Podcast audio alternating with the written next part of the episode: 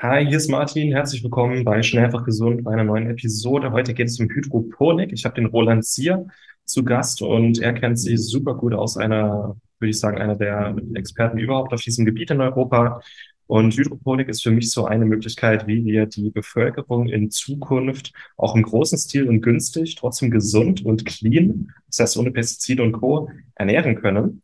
Und ich finde es auch immer wichtig, mal zu, zu schauen hier im Podcast, was gibt es denn für äh, zukunftsträchtige Möglichkeiten, äh, sich gesund zu ernähren? Was ist gerade so im Kommen? Was gibt es für Möglichkeiten generell auch selbst Nahrung anzubauen, in Richtung Selbstversorgung zu gehen? Und da wird dir das heutige Interview auf jeden Fall sehr gefallen. Das kann ich jetzt schon mal sagen. Ähm, vorab, während unseres Interviews gab es bei mir ein ziemlich heftiges Gewitter. Es kann sein, dass immer mal der Ton ein bisschen wackelt und das Bild ein bisschen wackelt, wer das jetzt bei äh, YouTube sieht. Da bitte nachsichtig sein. Ich denke, der Ton ist relativ gut geworden. Das Bild ruckelt immer mal. Äh, die italienischen Gewitter, also ich bin gerade in Italien, können doch sehr temperamentvoll sein, aber ich denke, es ist trotzdem für alle eine richtig interessante Episode geworden. Das wollte ich nur vorab gesagt haben. Jetzt wünsche ich dir ganz viel Spaß mit der heutigen Episode und viel Spaß mit Roland und Hydroponik. Schnell, einfach, gesund. Dein Gesundheitskompass. Wir zeigen dir, wie du schnell und einfach mehr Gesundheit in dein Leben bringst und endlich das Leben führst, das du verdienst.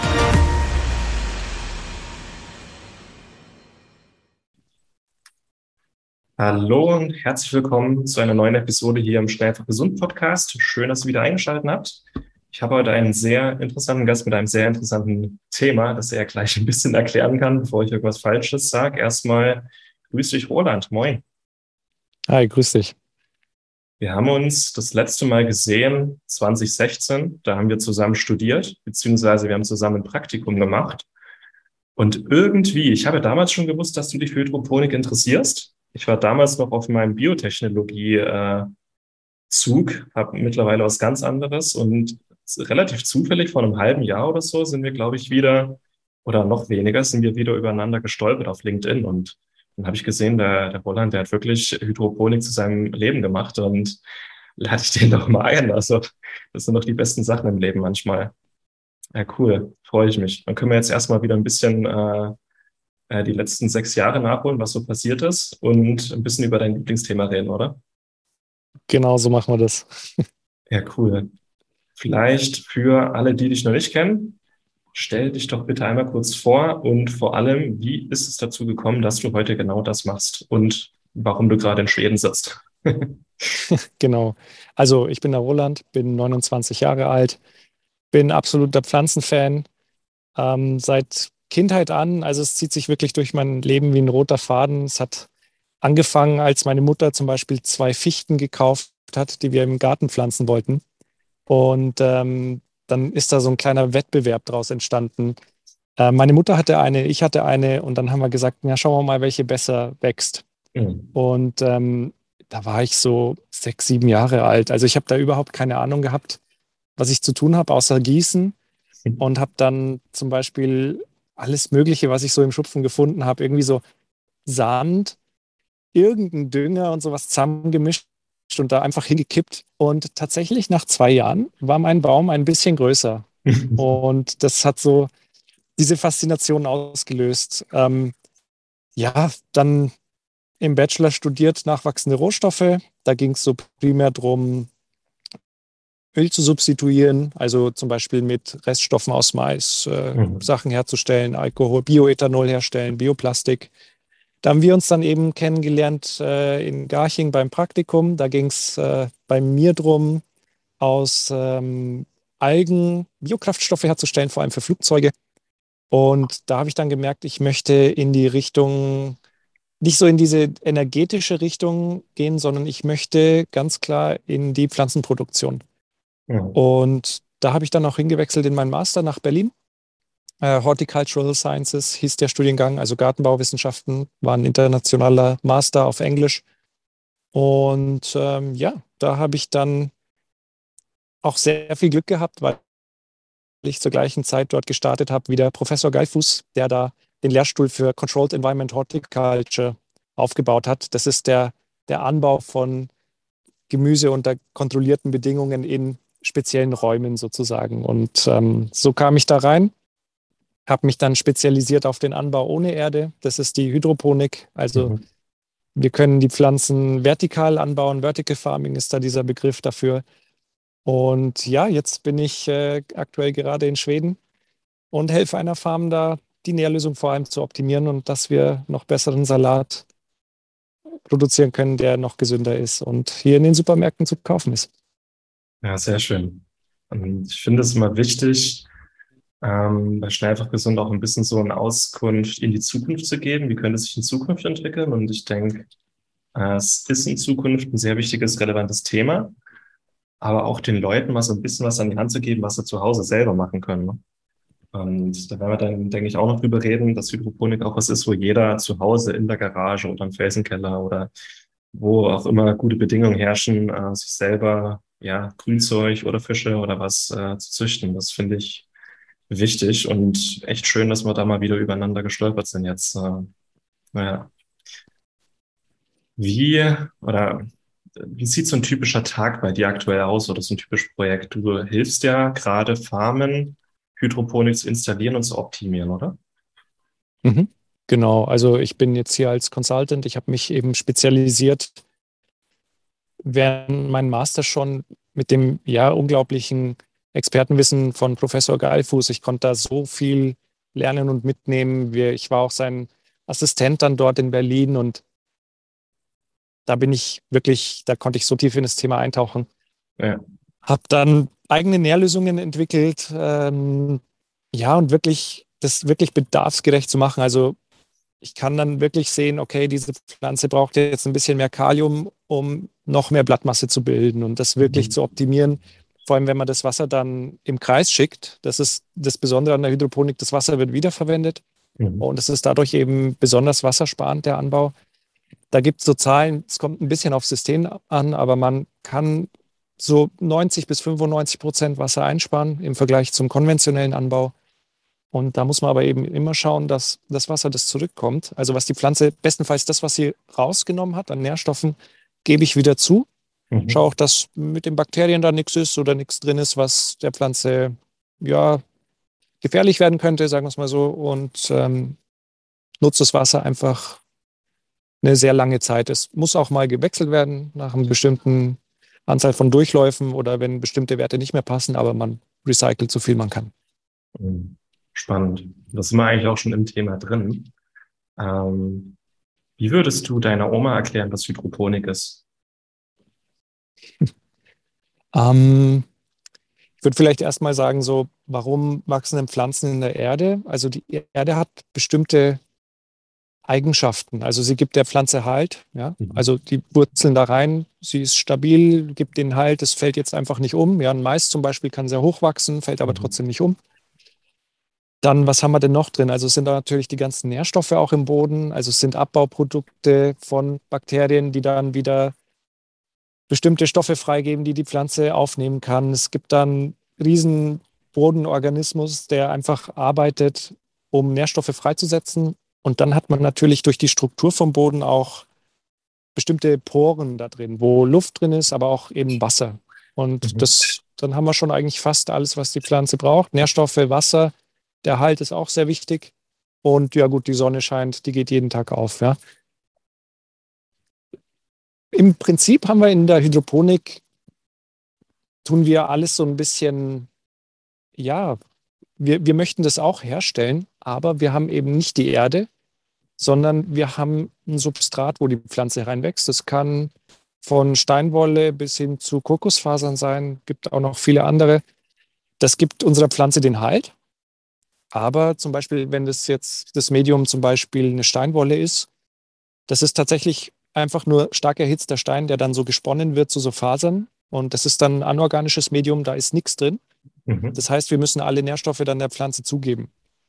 Das machen wir dann eben übers Wasser. Und ja, dann können wir der Pflanze auch wieder alles geben, was sie braucht. Und wir können es sogar ganz besonders gut steuern und auch ein paar bestimmte Tricks anwenden, dass die Pflanze sogar noch Stoffe aufbaut, die besonders gesund sind, wenn wir die Pflanze dann essen. Mhm. Interessant. Man hört ja, ich, stelle jetzt dumme Fragen. Ja.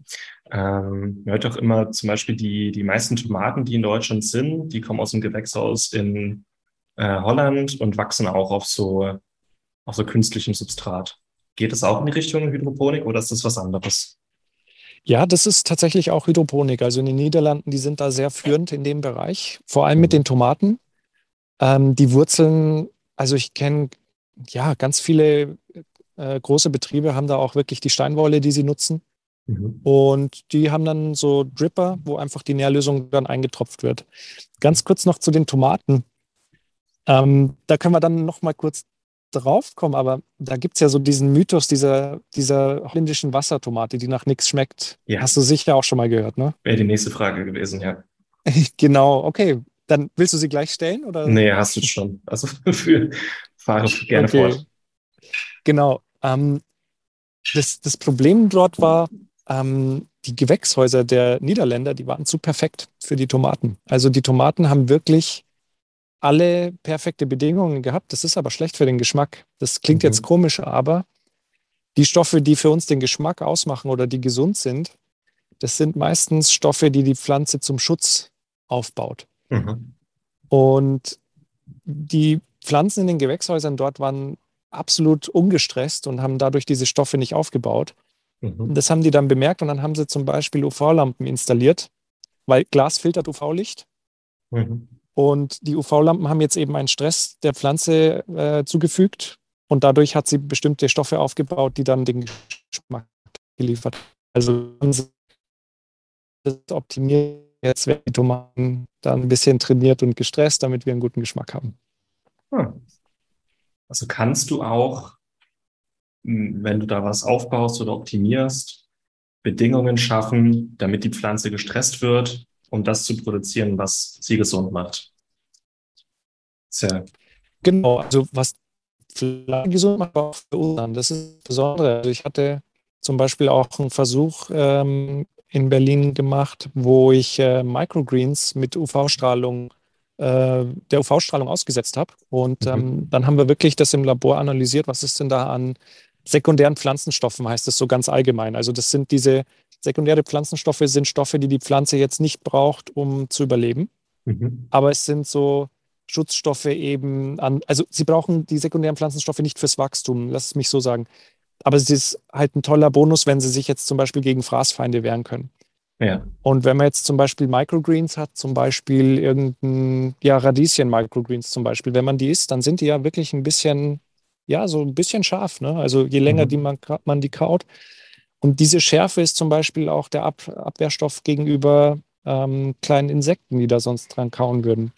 Ja. Und mit dem Experiment nach dem Stress hatten sie wirklich, konnte man sagen, also konnten wir messen, die Kontrollgruppe ohne UV-Licht und dann zwei verschiedene äh, UV-Bestrahlungen.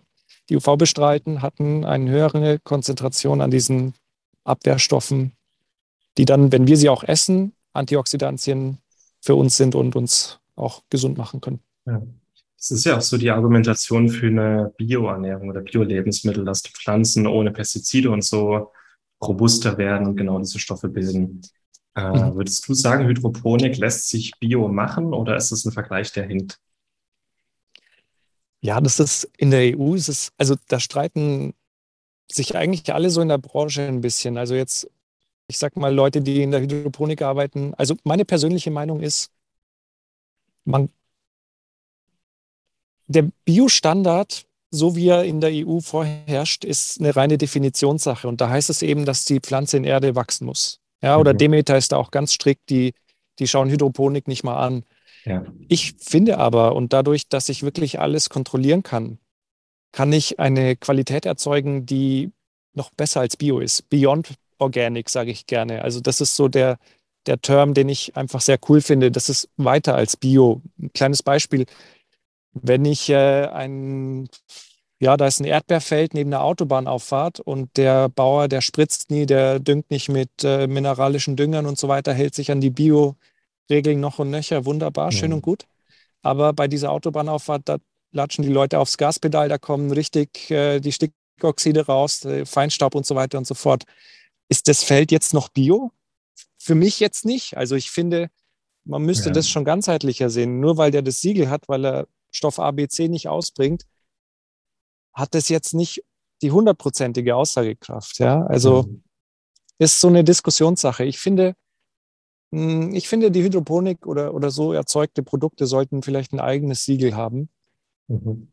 Und wie gesagt, wir können alles steuern in dem Sinne und können dann wirklich sagen, oder Boden kann auch eine Schwermetallbelastung sein. Ne? Also mhm. da können wir halt, wir haben halt ganz genaue Analysewerte von den Wasserwerten und können sagen, das und das ist drin und sonst nichts anderes. Ja. Echt ein paar interessante Gedankengänge, äh, die man auch nachvollziehen kann. Ich meine, alles hat Vor- und Nachteile, immer.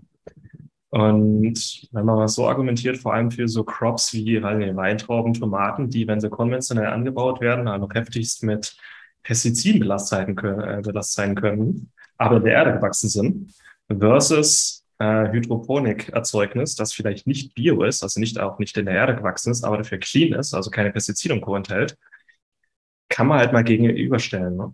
Das, mhm. ähm, gerade Hydroponik ist ja auch eine Möglichkeit, die Menschheit auch in den nächsten 100, 200 Jahren möglichst clean zu ernähren.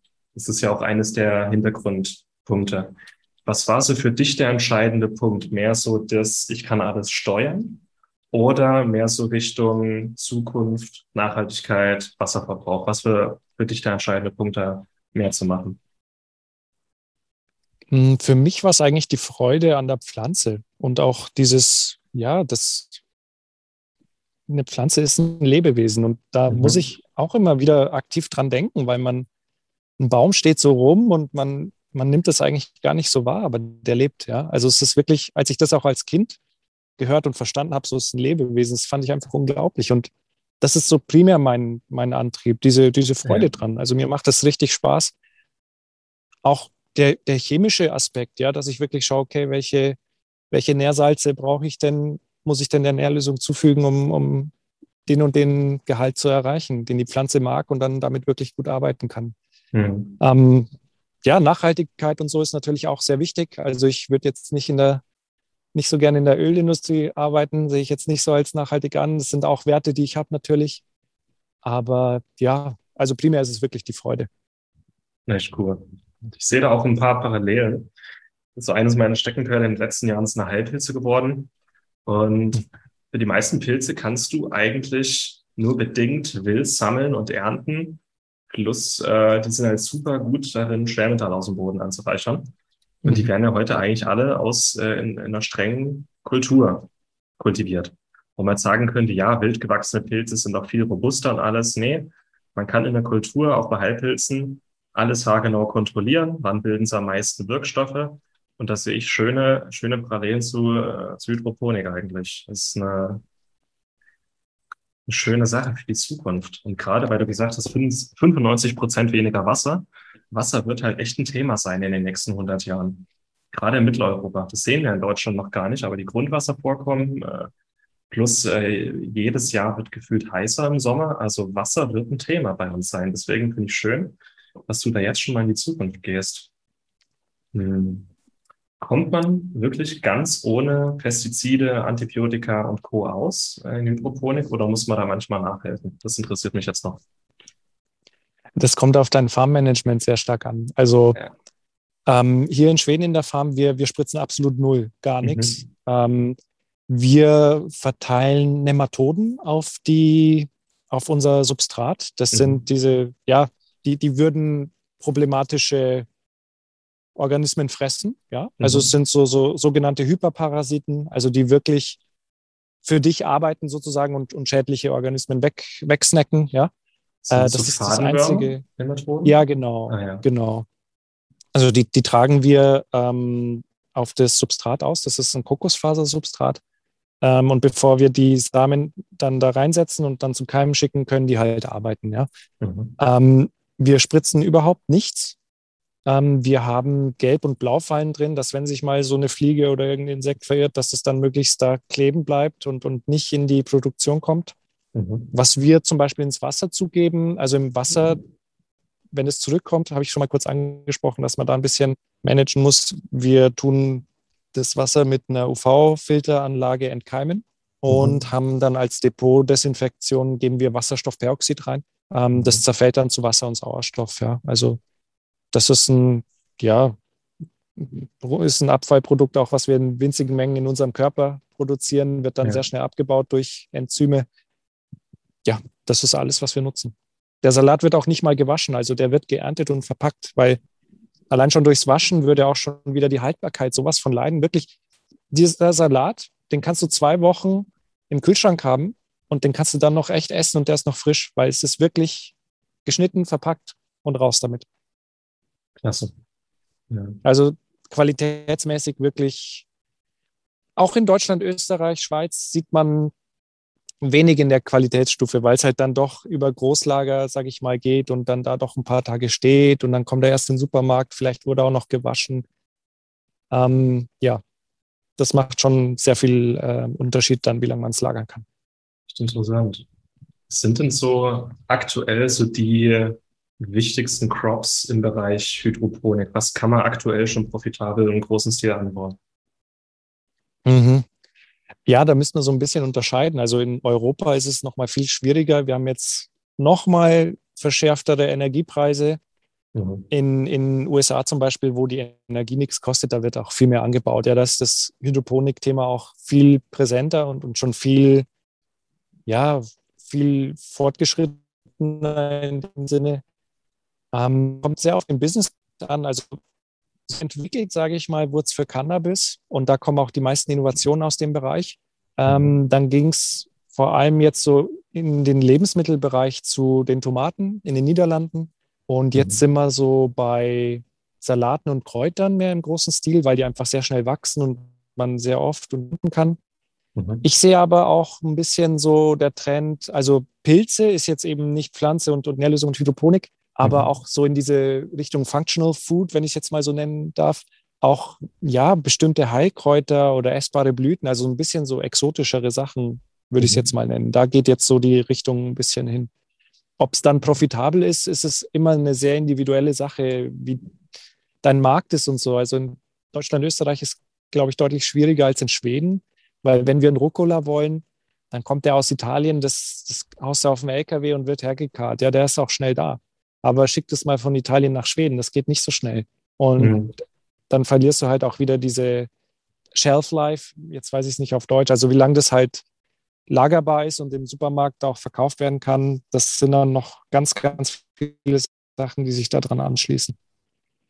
Mhm. Macht Sinn. Macht Sinn, zumal man nie weiß, wo das Zeug wirklich herkommt. Ich habe mir irgendwann angewöhnt, nichts mehr zu kaufen, was aus Spanien kommt oder aus Senegal oder aus Chile. Mhm. Äh, so kann man das Ganze auch aus logistischer Sicht, ne? kann man die Sachen viel besser kon kontrollieren, koordinieren. Äh, man muss keine Angst haben, wenn man die, die Erdbeeren oder die Kräuter im Supermarkt aufhebt, dass die schon unten drin schimmeln, wenn man nicht genau hinschaut. Das hat, hat Vorteile. Eltern auch besser die Nährstoffe wahrscheinlich. Ja, cool. Was sag, sag nochmal den letzten Satz, äh, den habe ich nicht gehört. Jetzt zieht gerade ein Gewitter auf. Das ist wahrscheinlich ein bisschen äh, lückenhaft. Italienisches Gewitter. Okay. Temperamentvoll. ähm, ja, ich schätze mal auch, wenn die Haltbarkeit besser ist, werden auch die Nährstoffe besser halten oder länger halten. Ne? Ja, also ganz klar, mit dem Moment, wo ich die Pflanze abschneide, beginnt das zu sinken. Ja, also die Pflanze wird dann, ist im Überlebensmodus sozusagen noch und versucht da noch irgendwas zu retten, was dann nicht mehr geht. Und die Inhaltsstoffe nehmen eigentlich immer weiter ab. Ja, also mhm. das ist so ganz klar. Da fand ich auch was ganz spannend. Ähm, ich glaube, gestern oder vorgestern war das eine Story von der Dr. Simone Koch. Mhm. Ähm, warum, also es ging so darum, äh, warum man denn Ascorbinsäure noch zusätzlich einnehmen soll und so. Und äh, Dr. Simone Koch hat da was ganz Spannendes angesprochen. Also ich habe das auch damals, da gab es eine Studie dazu, dass eben vor 50 Jahren die Lebensmittel mehr, mehr gesunde Inhaltsstoffe haben im Vergleich zu heute. Ja. Und das fand ich auch so spannend. Ich weiß jetzt nicht den allerneuesten Stand der Forschung, aber ich habe damals das eben eine mögliche Erklärung gehört. Und zwar fand ich das super interessant, das Spiel, ich nehme jetzt irgendein Beispiel, dass jetzt eine Aubergine bildet 20 Milligramm von Stoff XYZ, der einfach sehr gesund für uns ist. Mhm. Und wenn das, diese 20 Milligramm jetzt in einer sehr kleinen Aubergine sind, dann ist die Konzentration natürlich hoch im mhm. Vergleich zu einer großen Aubergine, wo die gleichen 20 Milligramm drin sind. Ja. Und eine Erklärung war das, warum das vielleicht jetzt äh, nicht mehr so nahrhaft ist, ist, weil zum Beispiel durch den höheren CO2-Gehalt in der Atmosphäre können die Pflanzen besser wachsen. Jetzt können die Früchte größer werden. Wir haben aber trotzdem immer nur noch diese 20 Milligramm. Deswegen haben wir eine geringere Konzentration. Vielleicht, es könnte eine mögliche Erklärung sein, warum vor 50 Jahren das Essen mehr Gehalt an, an gesunden Stoffen hatte. Ja, ist auf jeden Fall also eine Erklärung.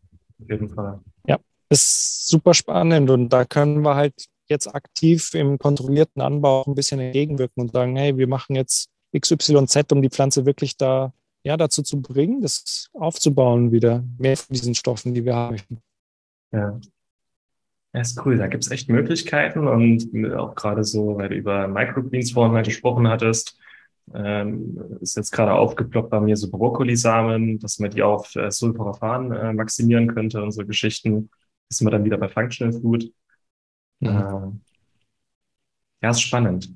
Was, was würdest du schätzen, vielleicht gibt es auch Studien dazu, wie groß der Anteil von Hydroponik in so 50 Jahren sein wird in Europa. Wird es stark zunehmen oder wird das eher eine Randerscheinung bleiben? Was denkst du? Ich, wir sind jetzt langsam dabei, in manchen Teilen Mainstream zu werden. Also mhm. vor allem, wenn es so um vielleicht Blattgemüse oder Kräuter geht. Tomaten, Tomaten würde ich fast sagen, sind wir eigentlich schon ziemlich weit, was das angeht. Also würde jetzt einfach mal so raushauen, ohne die Zahlen zu kennen, aber ich könnte mir vorstellen, dass 80 bis 90 Prozent der Tomaten, die aus den Niederlanden kommen, die kommen auf jeden Fall aus dem Gewächshaus und davon sind die meisten sicher hydroponisch. Ja. Mhm. Also ich, es, es wird immer mehr kommen. Davon bin ich überzeugt. Ähm, wir werden in der Hydroponik aber nicht so Sachen wie Kartoffeln und Weizen anbauen oder so, so, ja, Sachen, die wirklich äh, sehr hohen Kaloriengehalt haben oder Proteingehalt. Also man kann auch Erbsen anbauen und so, das, das könnte noch kommen, aber Kartoffeln, Weizen ist das nicht richtige System dafür. Man könnte das machen, aber es macht einfach keinen Sinn. Dafür haben wir einfach riesige Flächen, guten Boden in Deutschland, Österreich, Schweiz, den wir einfach dafür nutzen können. Aber jetzt wirklich für Blattgemüse, verschiedenste Gemüsesorten und die exotischeren Sachen kann man das dann wirklich sehr lokal produzieren. Es gibt eine Firma, die baut äh, Schiffscontainer um, mhm. dass das so kleine Hydroponikfarmen sind, ja. Das Ding kann man halt einfach mal auf ein Flachdach stellen in der Innenstadt und dann die Kantine der Firma drunter versorgen. Ja, also das, das sind alles Möglichkeiten. Mhm. Interessant. Äh, wo ich auch schon bei meiner nächsten Frage bin, viele unserer Hörer interessieren sich auch so das Thema selber, selber anbauen, selber machen, selbst versorgen. Wie siehst du die Hydroponik so für einen einzelnen Haushalt, dass man sich selber damit äh, versorgen kann? Mhm. Ja, also sehe ich absolut machbar. Ich hatte ähm, eine Kundin, die ist, die hatte Krebs und die hat aus dem Grund sich mit Hydroponik beschäftigt, sie ganz klar gesagt hat, ich will den Salat selber anbauen. Ich habe nicht 50 Quadratmeter in meinem Garten. Ich brauche irgendeine Methode, um meinen cleanen Salat selber anzubauen. Und okay. das ist die Hydroponik und hat mich dann eben angesprochen, deswegen auch wegen der Nährlösung vor allem. Und die baut jetzt ihren Salat selber an. Und ähm, die hat da wirklich so einen, so einen großen Turm in ihrer, ja, was heißt großer Turm? Also 1,50 Meter hoch, würde ich jetzt mal schätzen, der Turm. Durchmesser vielleicht so ein halben, dreiviertel Meter und hat dort die ganzen Salatpflanzen drin, die dort wachsen. Kann man machen, vor allem Blattgemüse wächst schnell, da kann man echt konstant ernten. Und ja, es gibt da auch viele Systeme, die einem helfen können. Also man muss da jetzt nicht von Null starten. Es gibt verschiedenste Möglichkeiten und, und Systeme, die einem da schon helfen. Oder man macht es wirklich komplett allein und, und stellt alles selber ein. Das ist jedem mhm. dann selber überlassen. Wenn sich jetzt jemand ein bisschen mehr beschäftigen möchte, auch so für den Eigenanbau, gibt es da irgendein Buch oder irgendeinen Kanal, den du empfehlen würdest? Ähm, also YouTube finde ich, ich bin ein absoluter YouTube-Fan. Da kann man mhm. für die erste, erste Recherche mal und so und sich sehr gut inspirieren lassen. Da sieht man auch mal vielleicht so einen Unterschied, äh, Überblick über die verschiedensten Systeme, mhm. was es da so in der Hydroponik gibt. Da gibt es sehr viele Subformen auch, sage ich mal. Also da kann man ein bisschen rumspielen, auch wie viel Platz man denn hat oder, oder wie der Platz aussieht. Ist er eher, hat man es eher nach oben oder, oder eher in die Breite und so weiter. Mhm. Ähm, ja, YouTube ist dann super, super erste Anlaufstelle. Wenn es dann um die Details geht, hm, da fehlt mir jetzt ein bisschen so der Durchblick, weil ich halt, ja, ich lese halt Studien oder halt wirklich sehr wissenschaftliche Sachen oder auch sehr, sehr schwere Bücher, sage ich mal. Also da gibt es von den Herrn Kosei Plant Factory heißt es. Das dreht sich halt jetzt nur um den kontrollierten Anbau. Ähm, damit weiß ich aber, dass jetzt vielleicht jemand, der sich selbst versorgen möchte, damit jetzt weniger anfangen könnte. Da ist schon wirklich sehr, sehr viel Technisches auch drin, ja, mit Beleuchtung und so. Das geht halt dann wirklich in den industriellen Bereich, sage ich mal. Aber ja. YouTube als erste Sache, ich glaube, wenn man dem, dem Rabbit Hole da so ein bisschen folgt, dann wird man viel finden. Wahrscheinlich ist das meiste noch auf Englisch. Ähm, da sind die angelsächsischen Länder doch viel weiter als wir in Europa damit. Hm. Ja, ich, ich, ich denke, was in angelsächsischen Ländern schon läuft, das wird spätestens in fünf Jahren nach Deutschland kommen, auch wenn die Deutschen eher ein bisschen behäbig sind. Im Gesundheitsbereich ist es genau dasselbe. Die Deutschen wollen wahrscheinlich auch erstmal sehen, funktioniert es und warum und wo. Oh, jetzt ist mein Bild dunkel. Ist aber auch echt jetzt zugezogen draußen. Naja, äh, deswegen freue ich mich eigentlich auch immer. Ich, ich bin immer so neugierig, wann was nach Deutschland kommt und wie es sich durchsetzt. Und ich denke, die Zukunft behält schon viele Lösungen jetzt bereit ähm, für Probleme, wo wir uns heute schon den Kopf zerbrechen. Und ich denke, Hydroponik wird ein Teil sein. Also aus Nachhaltigkeitsgründen, wie kann man eine Gesellschaft möglichst gesund und auch günstig ernähren? Äh, das sind alles Fragen, die man, also wo wir uns jetzt eigentlich nicht mehr in den Kopf zerbrechen müssen, weil die Lösung schon da ist. Hm. Was ist denn Aquaponik? Aquaponik schlägt da eine sehr, sehr ähnliche Kerbe. Das Ding ist nur, dass man vor allem, also man, man hat irgendwo Fische, die man züchtet und das Abwasser der Fische gibt man den Pflanzen. Da sollte man am bestenfalls noch ein paar Nährstoffe noch äh, erhöhen, dass die Pflanze wirklich alles hat, was sie braucht. Äh, man muss auch zum Beispiel Eisen zugeben, weil das Eisen, das die Fische ausscheiden, ist nicht pflanzenverfügbar. Mhm. Und ja, es ist einfach das, das Recycling des Fischwassers. Ja, wie in der Natur. Also es ist wirklich dann auch so ein, so ein Kreislauf. Spannend. Was sind denn so Fische, die man jetzt schon auch in Deutschland vielleicht in der Praxis züchtet mit Aquaponik oder was man vielleicht auch im, im kleinen Stil mhm. daheim machen könnte? Also da gibt es mal so die Unterscheidung ganz grob in, in so Warmwasser- und Kaltwasserfische. Das ist dann schon mal sehr wichtig, auch für den Energiebedarf, sage ich mal, oder wenn man irgendwie eine Restwärme nutzen kann. Und ähm, da geht es dann von Tilapia ist sehr oft benutzt, der ist, mag es eher warm. Mhm. Das ist so der 0815 Fisch in der Aquaponik und dann geht es über zu Welsen bis hin zu, ich kenne die Anders Farm, heißt die in Österreich von Peter Neudecker, der hat auch äh, Keukarpfen drin. Ja, also oh. der verkauft äh, Keukarpfen. Wenn man eine für den Gartenteich möchte, kann man den bekommen. Spannend. Das, das, das, erste Mal hat mich mein, äh, mein Schwager drauf gebracht, der jetzt im Herbst ähm, den elterlichen Gasthof übernimmt. Und die haben einen großen Felsenkeller. Und der hat mich da schon vor zwei Jahren mal angesprochen, ob man da nicht in den Felsenkeller wie eine Aquaponik machen kann, die eigenen Fische quasi züchten, äh, die man dann in der Gastwirtschaft verkauft und oben vielleicht noch Kräuter, Heilkräuter züchtet ähm, in einem Kreislauf. Wäre denkbar, oder? Absolut. Wahnsinn. Das Einzige, die wenn man im Leben ist, muss man den Pflanzen LED-Licht oder bestenfalls LEDs geben. Die sind halt effizienter als die Lampen, die in der Vergangenheit genutzt wurden. Aber ja, klar, diese Systeme funktionieren, kann man bauen. Spannend. Okay. Ha. Ich bin jetzt schon ziemlich durch mit meinen Fragen, Roland. Ähm, mhm. Deswegen bin ich mal ganz frei raus. Gibt es noch irgendwelche Themen, die wir noch ansprechen sollten, wo wir gerade schon mal dabei sind? Was fällt dir noch ein? Ein Beispiel wollte ich unbedingt noch nennen. Da, da sind wir noch nicht drauf gekommen. Ich mhm. habe dich ja vorher gefragt, ob du einen Apfel zur Hand hast. Ich habe meinen leider am Mittag schon aufgegessen und du hattest jetzt auch keinen, aber vielleicht so die Zuhörer, Zuschauer, wenn die so einen roten Apfel zu Hause haben, ja. Also es geht jetzt nicht mit einem Granny Smith oder so, aber jetzt so ein, so ein Gala-Apfel zum Beispiel. Um, das das finde ich auch so ein tolles Beispiel. Ähm, Gala-Äpfel, die sind ja so, ja, gelb-rot, kommt so ein bisschen drauf an. Aber an einer Seite vom Apfel, wenn man mal so drauf schaut, eine Seite ist röter als die andere.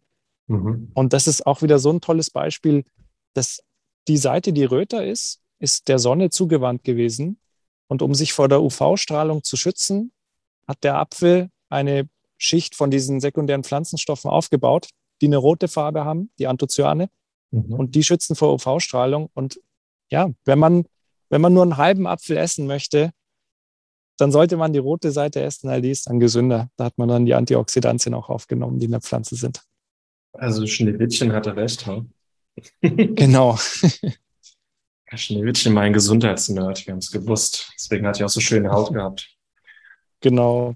Oh, ja, aber das finde ich so ein cooles Beispiel. Oder wenn man irgendwo mal so eine in einem, ah, wie heißt es, ähm, Mangold. Mangold gibt es ja in verschiedenen Farben. Es gibt den, den roten, orangen. Und wenn man mal einen weißen sieht, weißen Mangold, und da sind so ein paar lila Striche zum Beispiel drin, Mhm. Ich glaube, viele Leute würden den nicht kaufen, weil es schaut komisch aus oder so. Aber das mhm. sind diese Anthocyane eben wieder, die so gesund sind. Und ja, da hat Professor Geilfuß auch ganz, ganz tolle Experimente gemacht mit Packjoy in dem Sinn, in dem Fall. Ähm, und zwar, dass wenn, wenn Packjoy, wenn man absichtlich zu wenig Phosphate gibt in die Nährlösung, dann hat mhm. er einen mhm. Phosphormangel und dadurch baut er dann mehr von diesen Anthocyanen auf. Ist ein bisschen ein verrückter Mechanismus, aber man kann durch einen Mangel in der Hydroponik zum Beispiel, wo man das ganz genau steuern kann, kann man wirklich deutlich gesündere Lebensmittel dann produzieren. Also es ist super, super spannend und man sieht es beim Apfel, man sieht es überall, wenn man mal so diese Farbunterschiede zum Beispiel sieht. Warum ist der ja. Farbunterschied beim Apfel? Das ist wegen der Sonne. Ja. Da gibt es auch ein Buch, das sich genau über diese Themen eigentlich für, die, für den Ernährungsalltag beschäftigt. Ich glaube, das Buch heißt äh, Knoblauch gegen Krebs und Blaubeeren gegen Alzheimer, irgendwie sowas. Äh, mhm. Also wenn man Knoblauch zum Beispiel klein schneidet und zehn Minuten wartet, bis man es in die Pfanne haut, in den zehn Minuten äh, verdreifacht sich der Allicingehalt. Mhm. Oder wenn man, ich glaube, Chicorée war es, wenn man den Chicorée klein schneidet und einen Tag im Kühlschrank ähm, lagert, bevor man ihn verarbeitet, verdoppelt sich auch der Gehalt an Anthocyanen, weil der äh, Salate irgendwie eine Abwehrreaktion in Gang setzt. Da gibt's gibt's auch ein paar schöne Bücher dazu, so für den Alltag. Das sind die kleinen Sachen. Mhm.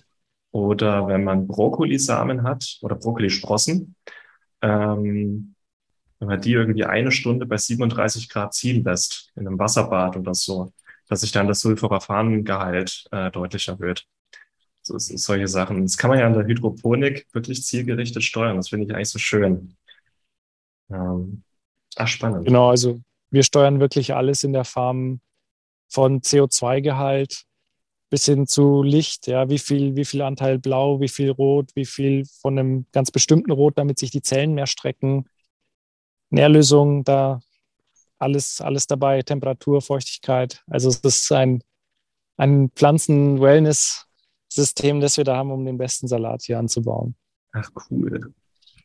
Wahnsinn.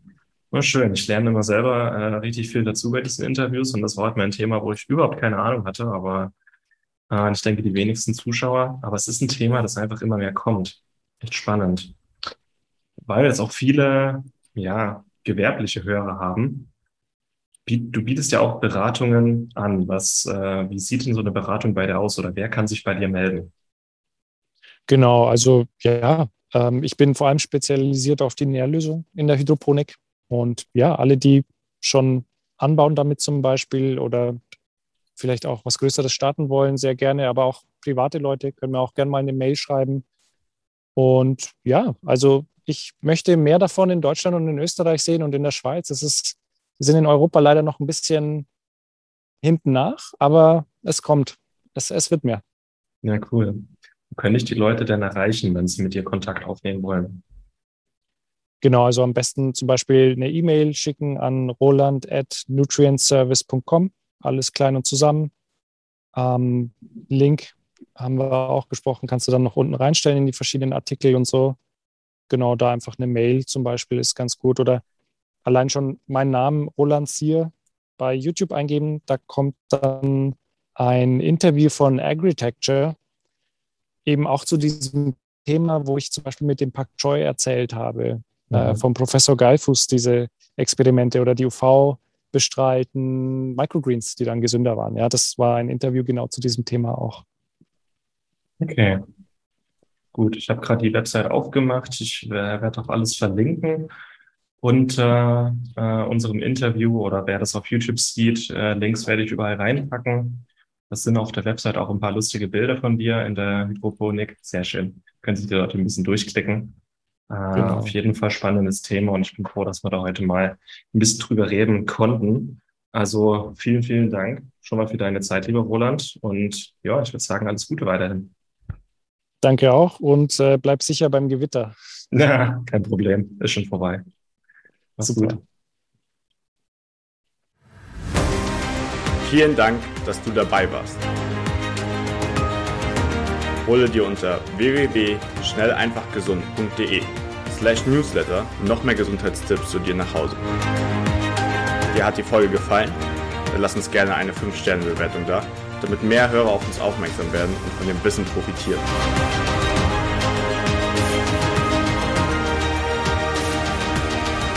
Wir wünschen dir eine gesunde Woche. Dein SEG-Team.